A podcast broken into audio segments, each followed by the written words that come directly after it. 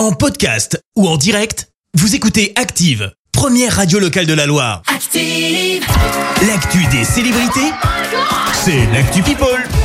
Mais d'abord, 7h23, on parle people avec toi Clémence. Et on commence par l'info qui est tombée hier soir. On a désormais le nom de la chanteuse de la mi-temps du Super Bowl. Bah oui, tu le sais. Ah oui, c'est Aux vrai. États-Unis, c'est suivi par des dizaines de millions de téléspectateurs. On a déjà eu Shakira, Gillo ou encore Snoop Dogg, Eminem et Dr. Dre. Ça, c'était l'année dernière.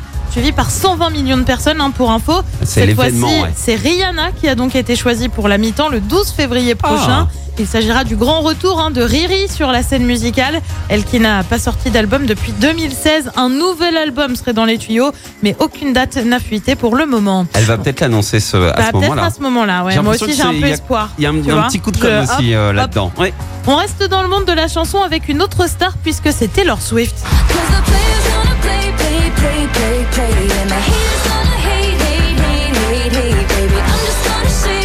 Shake, shake, Shake, shake, it up.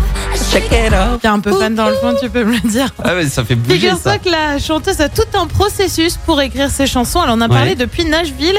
Je te lis ce qu'elle a dit. J'ai établi dans mon esprit des genres ou catégories pour les paroles que j'écris. Il y en a trois. Et en fonction de ce qu'elle écrit, il y aurait un stylo spécifique.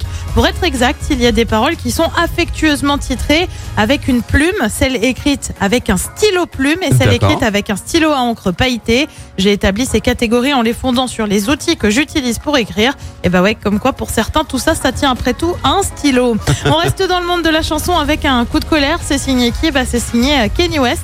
Ça faisait bien longtemps qu'on n'avait pas parlé de lui dans cette chronique. Vendredi, non, c'est Eh ça bien, ou jeudi peut-être. Il affirme que le catalogue de ses chansons aurait été euh, mis en vente sans son accord Oh. par Sony. Son catalogue se chiffrerait quand même à 175 millions de dollars. Ça commence à faire un petit budget. Oui. Euh, Sony n'a pas confirmé l'info pour le moment. Et puis on termine avec l'ex de Kanye, Kim Kardashian, qui vient de s'acheter une nouvelle maison à Malibu. Maison qui a appartenu à Cindy Crawford. De coût de la maison, 70 millions de dollars. Rien, que ça.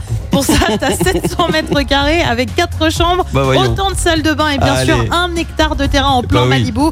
Autant dire c'est une bonne affaire, comme on dit. Bah oui, non, mais on va signer le chèque là. Non, je...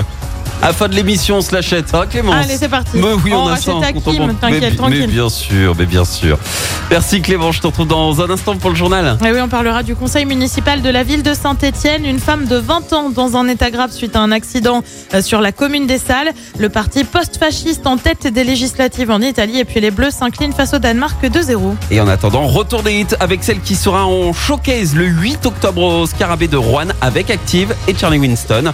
C'est AD, voici Sunset sur Active. Merci, vous avez écouté Active Radio, la première radio locale de la Loire. active.